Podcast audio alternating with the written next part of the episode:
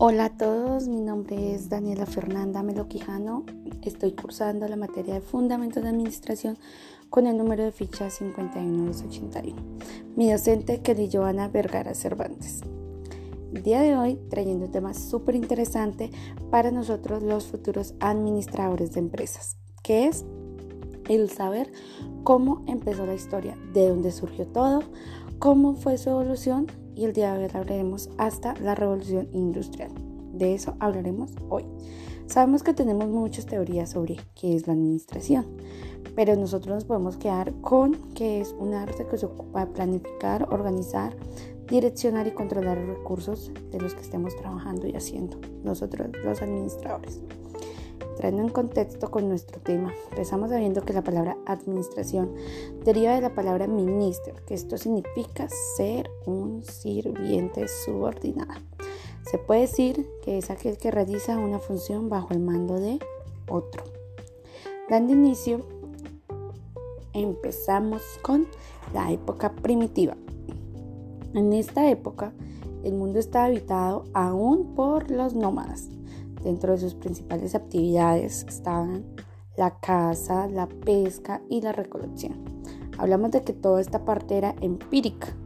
Los jefes de estas familias eran, quienes tenían la autoridad de la toma de las decisiones, eran los responsables de organizar a las personas y de organizar los recursos con los que estos contaban.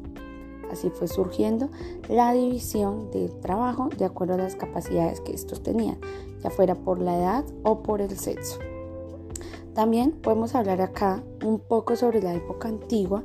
En esta época se encuentran muchos de los fundamentos administrativos que se tienen en la actualidad.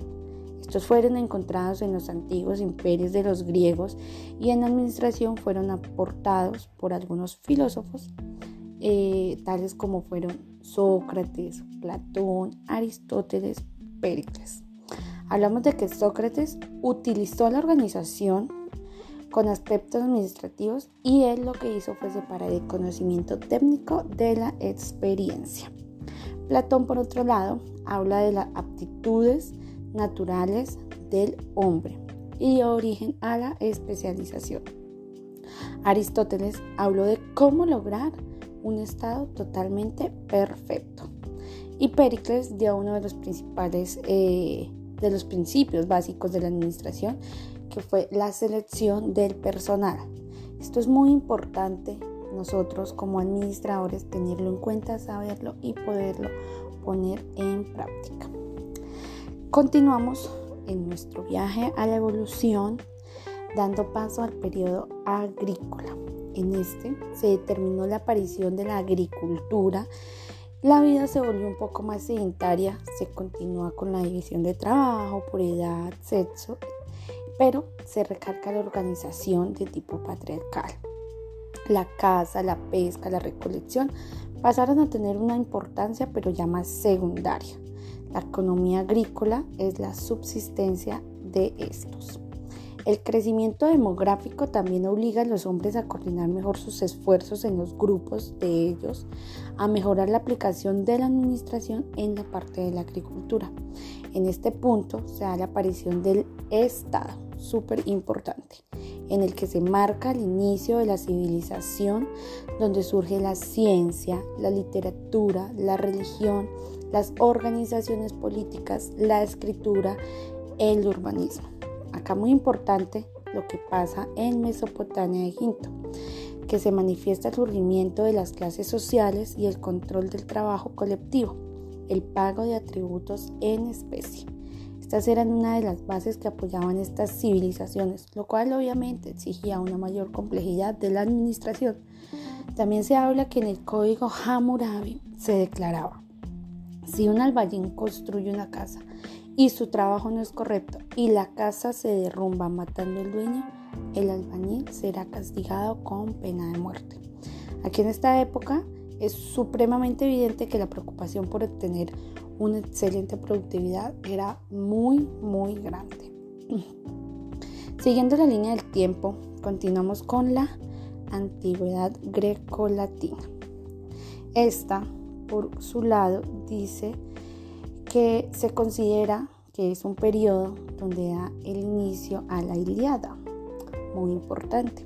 Este periodo abarca el auge del cristianismo y algo muy importante que sucede acá, la caída del imperio romano. Se termina la disolución de la cultura clásica y es el principio del periodo denominado antigüedad tardía. En esta época aparece el esclavismo. La administración se caracteriza por su orientación hacia una estricta y cautelosa supervisión del trabajo.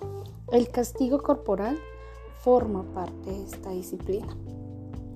Acá hablamos de que los esclavos carecían de derechos, que se le ocupaban cualquier labor que se necesitara y existe un bajo rendimiento de producción ocasionando el descontento y el trato inhumano que sufrían los esclavos debido a estas medidas administrativas que se tenían en esta época. Esta forma de organización fue en gran parte la causa de la caída del imperio romano. Grecia, por otro lado, fue la cuna de la civilización occidental.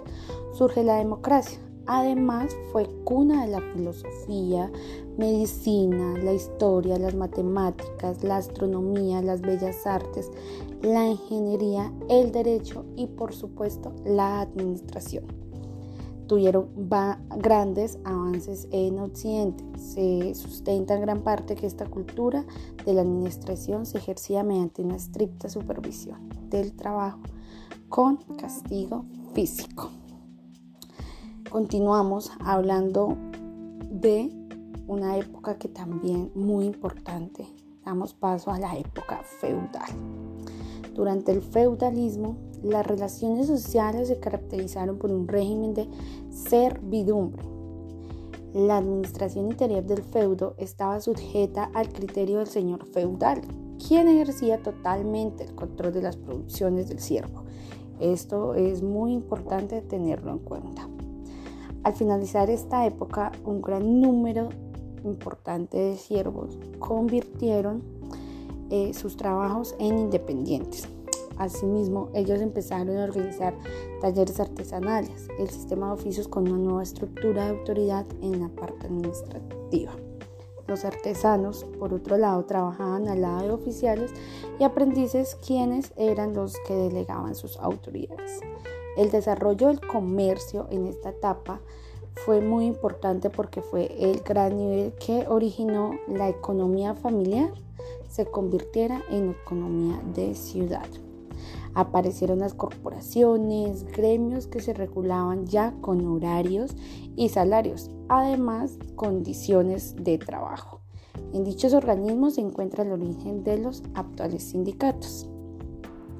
Continuamos viajando por nuestra antigüedad en la edad moderna.